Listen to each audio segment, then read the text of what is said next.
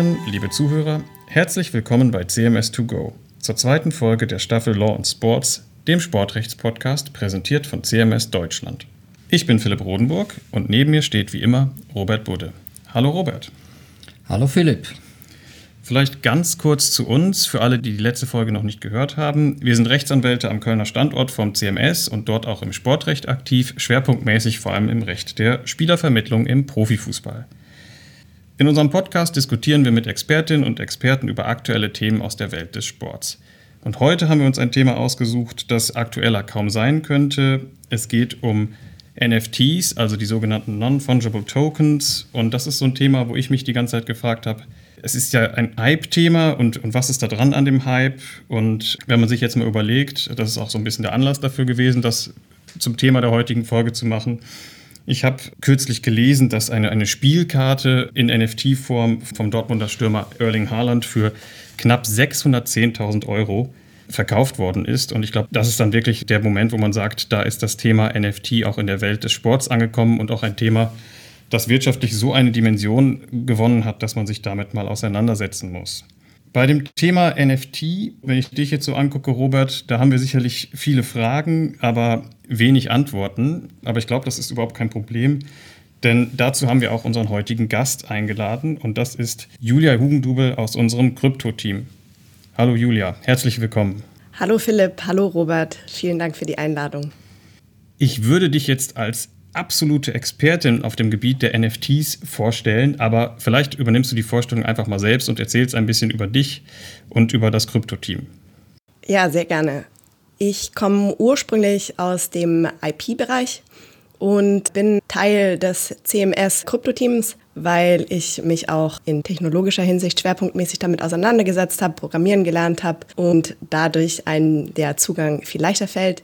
Wir bei CMS im Krypto-Team haben auch ein sehr großes Tech-Know-how. Viele unserer Rechtsanwälte und Rechtsanwältinnen programmieren und sind mit den technologischen Einzelheiten vertraut, was natürlich ein entscheidender Vorteil für die rechtliche Beratung auch ist.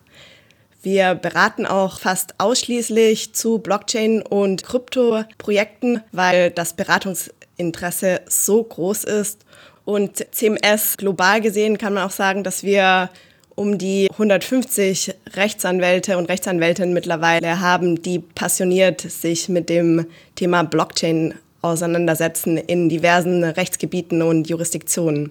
Sehr gut. Dann würde ich sagen, steigen wir jetzt mal ins Thema ein. Du genau. hast ja eben gesagt, dass du viele Fragezeichen hast. Also mein Gesicht ist wahrscheinlich ein einziges Fragezeichen. Also es fängt ja schon an, NFT, was bedeutet das eigentlich? Also jeder, der von dieser Abkürzung mal gehört hat, wird dann auch wahrscheinlich äh, wissen, dass es Non-Fungible Tokens bedeutet, aber wie man das jetzt zum Beispiel mal wieder ins Deutsche übersetzt, das ist dann schon eine etwas schwierigere Aufgabe. Also ich habe neulich einen Podcast gehört, da wurde das mit nicht austauschbaren Wertstücken bezeichnet oder übersetzt. Julia, wir hatten uns ja vorher mal darüber unterhalten, ob das, ob der Begriff Wertstücke äh, hier wirklich passt. Das ist ja keine Sache. Ne? Also, ähm, wobei da wären wir ja schon mitten im Thema, ob das eigentlich äh, der Sachbegriff des BGB eigentlich darauf passt. Aber vielleicht kann man sich mit dem ersten Teil des Begriffs mal auseinandersetzen, nämlich dieses nicht austauschbare. Das bedeutet doch, wenn ich es richtig verstanden habe, dass es immer von jedem NFT nur ein Exemplar gibt, oder? Oder vielleicht erklärst du einfach mal, was das jetzt aus Sicht des Experten ist, aber für Laien verständlich bitte. Ja, sehr gerne. Da sprichst du einen sehr wichtigen Punkt an, Robert. Es gibt verschiedene Tokenarten. Da wird vielfach differenziert einmal zwischen der Austauschbarkeit, der Fungibilität und den Non-Fungible Tokens, den NFTs. Das ist auch wiederum umstritten, ne, diese Unterteilung, weil viele auch sagen, dass die Fungible Tokens als solche letztendlich auch Non-Fungible Tokens sind, weil durch jede Transaktion besondere Daten hinzugefügt werden, die jeden Token oder jeden Teil eines Tokens wieder einzigartig machen. Die Besonderheit aus Programmierungssicht ist, dass die Non-Fungible Tokens, die NFTs, nicht aufgeteilt werden können, während die Fungible Tokens in viele kleine Unterstücke unterteilt werden können. Klassisches Beispiel für die Fungible Tokens sind die Kryptowährungen, die Cryptocurrencies. beispielsweise in Form von Ether oder der Bitcoin, während die Non-Fungible Tokens so programmiert werden, dass sie jeweils mit einer, mit dem Smart Contract, durch den sie hergestellt werden, die Non-Fungible Tokens einzigartigen ID verknüpft sind. Zunächst einmal werden NFTs mit diesen Smart Contracts erstellt, dem sogenannten Minting. Und diese Smart Contracts sind letztendlich nur Computerprogramme, mit denen programmiert man solche digitalen Werte. Die Definition kommt aus dem KWG, dem Kreditwesengesetz. Da ist nicht von Stücken Rede, sondern nur von Werten, dass diese auf elektronischem Wege übertragen, gespeichert und gehandelt werden können. Julia, dann beschreib doch vielleicht mal aus deiner Sicht, was das Konzept NFTs, das man ja aus anderen Zusammenhängen, auch zum Beispiel aus dem Bereich der Kunst kennt, was das gerade für den Bereich des Sports so attraktiv macht. Ich sehe hier vier Punkte für NFTs entscheidend, die auch im Sportbereich sehr interessant sein können. Und zwar einmal, dass die NFTs mit beliebigen digitalen Inhalten verlinkt werden können, zum Beispiel mit Fotos oder Videos oder auch über mit dem Smart Contract verbundene sogenannte Oracles, über die auch physische Produkte verlinkt werden können, was auch weitere Vorteile hat, auf die wir vielleicht in einer anderen Podcast-Folge mal eingehen können. Neben den Collectibles, diesen Bildern, zum Beispiel dem Foto von Erling Haaland, das du angesprochen hast, Philipp, können ja auch Videos verlinkt werden, Tickets fürs Stadion, Abstimmungen von Fans können abgebildet werden über Token, Lizenzierung von Spielausschnitten, zum Beispiel einem Tor von Erling Haaland, das er geschossen hat. Letztendlich alles, was äh, sich digital abbilden lässt. Der zweite Punkt, den ich entscheidend erachte, ist, dass es die NFTs mit der Blockchain äh, verankert werden und dadurch grundsätzlich der Inhalt unveränderbar als Nachweis registriert wird. Drittens ist, und das ist das, was die NFTs so besonders macht, die Inhaberschaft zum ersten Mal digital abbildbar und auch übertragbar. Und als vierter Punkt, der auch entscheidend ist für die Preisbildung, ist, dass mit der Programmierung von NFTs eine Knappheit erzeugt werden kann, eine Rarität von digitalen Werten, die dargestellt werden gestern zum Beispiel abends im Kiosk habe ich noch das gesehen, dass es noch tatsächlich existiert. Die Papier, die Karten zum Sammeln von Fußballspielern. Die können nun auch digital in vorab festgelegten Stückzahlen herausgegeben werden. Jeder Verein kann festlegen, wie rar ein bestimmtes Collectible sein soll. Das finde ich persönlich sehr spannend. Okay, also es muss nicht, es muss nicht zwingend nur ein Exemplar davon geben. Ja, Julia, jetzt hast du uns ja schon einen sehr weiten und sehr detaillierten Überblick über die verschiedenen Aspekte und die vier wichtigen Aspekte dieses Phänomens gegeben. Ich wollte mal vielleicht einen Schritt zurück, damit wir unsere Hörer auch mal abholen. Also vielleicht nochmal zurück zu den Spielerbildchen. Du hast ja eben schon die, die papierenden, also wir sagen jetzt nicht von welcher Firma, aber jeder weiß, dass das die Firma ist, die mit P anfängt und Sammelkarten herausgibt. Also sowas in der Art, in digitaler Form, so muss man sich das vorstellen. Und äh, mit Sport, wir haben ja hier einen Sportrechtspodcast, hat das deshalb zu tun, weil es da in der Branche wohl zum ersten Mal so richtig durch die Decke gegangen ist. Ne? Philipp, wie siehst du das? Ja, also ich glaube, das fing einfach wie so häufig an in Amerika. Also da habe ich das auch gesehen, dass ich glaube, diese NBA Top Shots, wo es wirklich so kleine Videosequenzen gab, äh, die man dann quasi sammeln konnte. Und ähm, es ist natürlich klar, dass das dann auch über den Teich schwappt und dann natürlich im, im Bereich des Fußballs kommerzialisiert wird.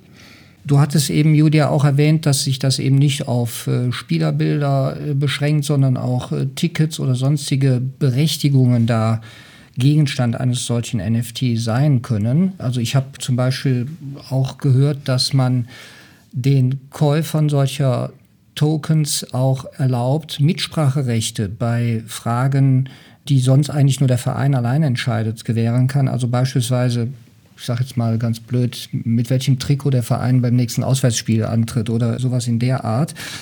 Da ist der Fantasie, glaube ich, äh, keine Grenze gesetzt. Mich würde mal interessieren, was da eigentlich rechtlich dahinter steckt. Also was, was ist das juristisch eigentlich oder was passiert da juristisch? Also wenn ich mir überlege, welche Rechte jetzt an einem, sagen wir mal bei dem Beispiel äh, Spielerbildchen oder Spielersequenz, dann haben wir ja glaube ich, erstmal das Urheberrecht des Fotografen. Ne? Also jemand macht dieses Foto und hat natürlich daran erstmal ein, äh, ein kleines Urheberrecht. Dann hat der Spieler selber natürlich das Recht am eigenen Bild. Auf dem Spielerbild kann man möglicherweise, der trägt ja dann ein Trikot, äh, da ist dann wahrscheinlich das Logo des Vereins oder auch des äh, Trikotherstellers und da können auch Designrechte dranhängen. Also wir haben so ein ganzes Bündel an IP-Rechten, das hier tangiert ist. Kannst du das mal erklären? Wem, wem stehen diese Rechte eigentlich zu? Und kann jetzt äh, ein Verein dann einfach darüber verfügen, indem er so Tokens herausgibt und äh, damit Geld verdient? Das ist in der Tat ein sehr wichtiger Punkt, dass die Vereine, die NFTs herausgeben, vorab klären, bei wem welche Rechte liegen. Weil hier die Lizenzen unterschiedlich geregelt werden, beispielsweise durch Spielerverträge, in welcher Form der Spieler abgebildet werden kann, wer die Rechte durch den Sponsor, der abgebildet ist, auf dem Trikot, in die Marken, die Designs und auch Urheberrechte unter Umständen, wenn es sich um besonders ausfällig gestaltete Produkte handelt. Darüber hinaus sind dann noch äh, weitere Rechtsfragen sehr interessant, ob es dann beispielsweise überhaupt sich um eine markenmäßige Benutzung handelt, wenn äh, so eine Nutzungsform durch den NFT erfolgt, dass hier Medien abgebildet werden oder ob das möglicherweise auch eine nicht markenmäßige Benutzung ist und weitere Ausnahmen, die im gewerblichen Rechtsschutz hier in Betracht zu ziehen sind ob dann eine solche Abbildung auch möglich ist, wie der Verein das sich wünscht. Okay. Was mich jetzt so ein bisschen interessiert, das ist jetzt nicht nur rein rechtlich, sondern wie man damit Geld verdient. Du hast ja gesagt, die Vereine sind es, die die NFTs verkaufen, aber mich würde interessieren, wo kauft man das und wer kauft das vor allen Dingen? Und vielleicht auch, wie dieser Verkaufsprozess abläuft.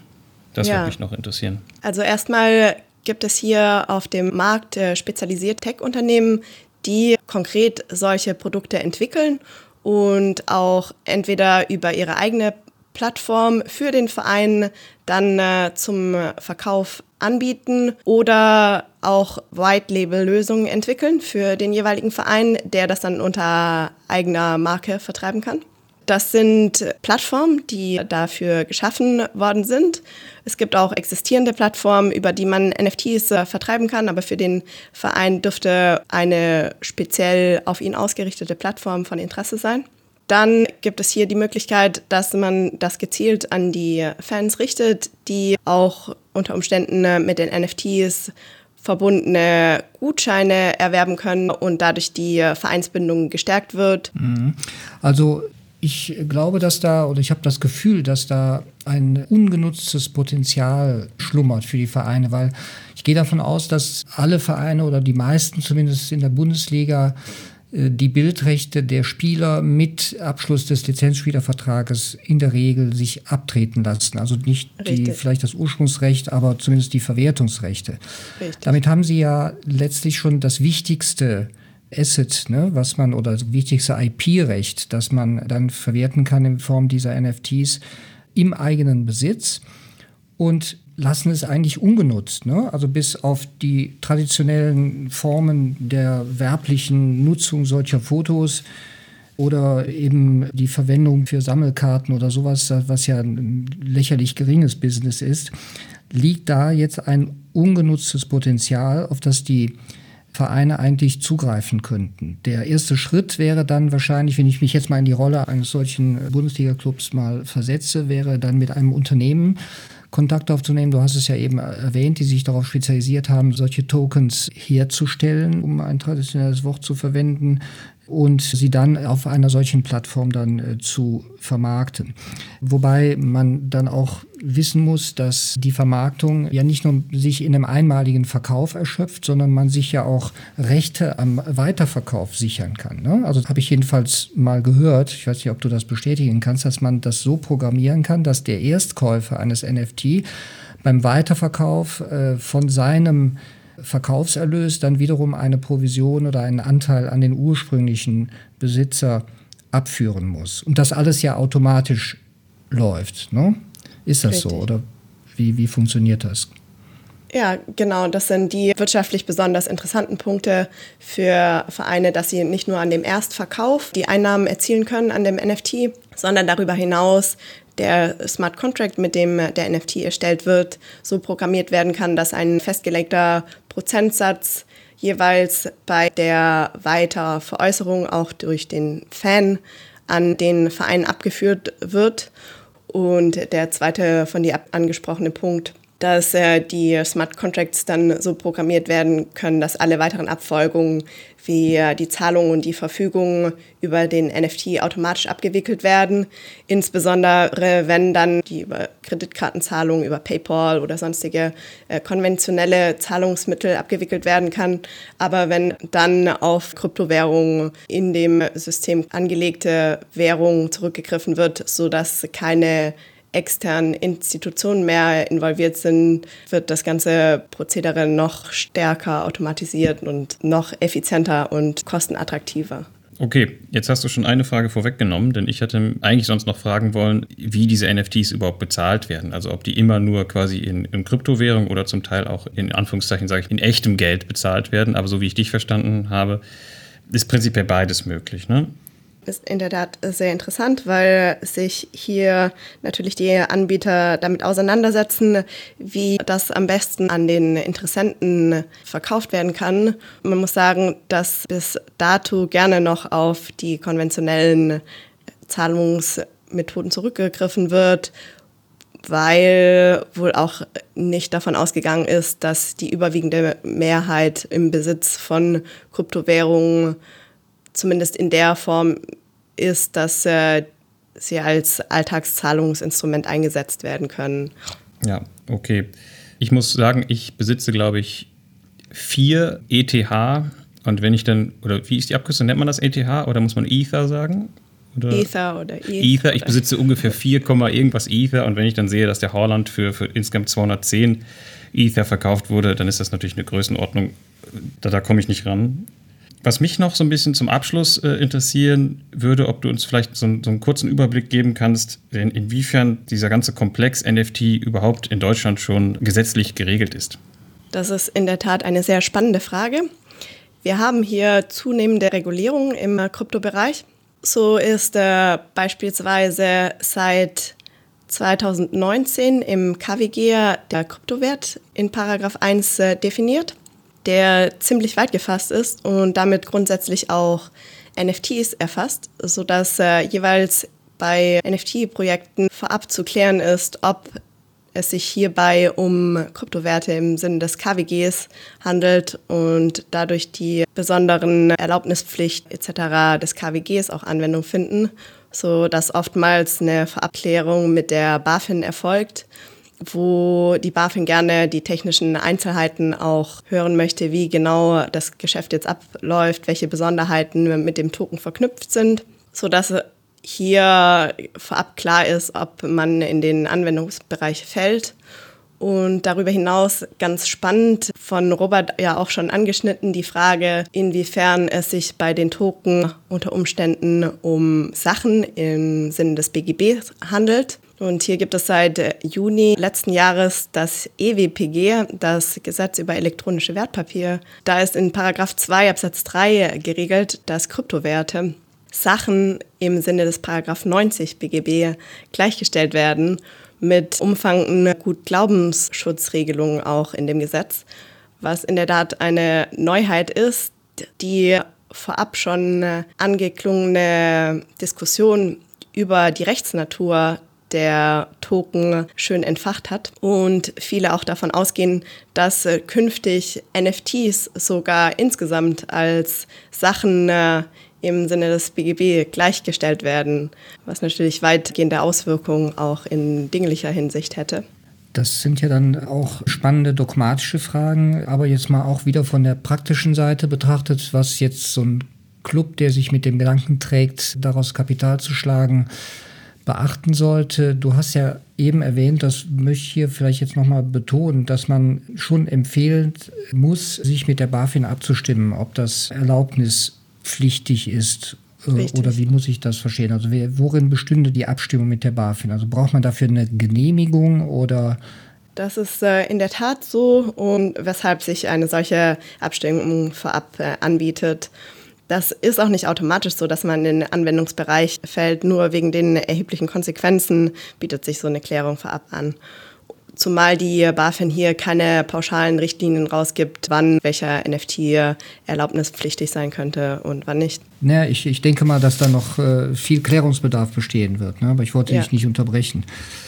Ja, und ein weiterer Gesichtspunkt, der vielleicht auch schneller als das Verfahren mit der BaFin geklärt werden kann, sind die vertraglichen Gesichtspunkte, dass hier auch wenn äh, zum Teil das Missverständnis besteht, dass mit neuen Technologien ein rechtsfreier Raum beschritten wird, das in der Tat natürlich nicht so ist. Und hier auch gerade bei Verbraucherschutzvorschriften ein besonderes Augenmerk darauf zu richten ist, welche Vorgaben hier zu berücksichtigen sind. Ich nehme mal mit, äh, Julia, dass es äh, viele komplizierte Rechtsfragen gibt und dass ganz verschiedene Rechtsbereiche auch tangiert sind. Also wenn ich höre, dass es sowohl Urheberrecht, also IP-Recht im Allgemeinen, dann äh, normales BGB-Sachenrecht, Bankrecht und ähnliche Dinge mehr sind, dann erfordert das doch, denke ich, einen kompetenten fachmännischen Rat. Deshalb sollte jeder Verein oder auch jeder andere, der sich mit dem Gedanken trägt, solche NFTs herauszugeben und zu vermarkten, das äh, sich natürlich entsprechend vorher informieren und beraten lassen ich glaube, für so einen ersten Anstrich war das echt mehr als genug. Vielen Dank, liebe Julia. Fand ich sehr spannend, sehr komplex und wie du schon gesagt hattest, Robert, viele, viele Rechtsgebiete, die da gleichzeitig berührt werden.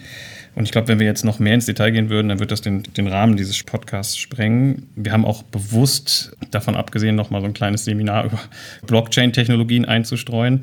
Das wäre dann sonst ein bisschen zu kompliziert gewesen. Wenn es einfach weitere Rückfragen geben sollte oder auch Kritik und Anmerkungen, dann können Sie sich immer an Robert und mich wenden, aber in diesem Fall auch direkt an Julia. Unsere Kontaktdaten und weitere Informationen zu diesem Podcast finden Sie auch wie immer in den Show Notes. Vielen Dank fürs Zuhören und bis zum nächsten Mal. Ihr Philipp Rodenburg, Robert Budde und Julia Hudube.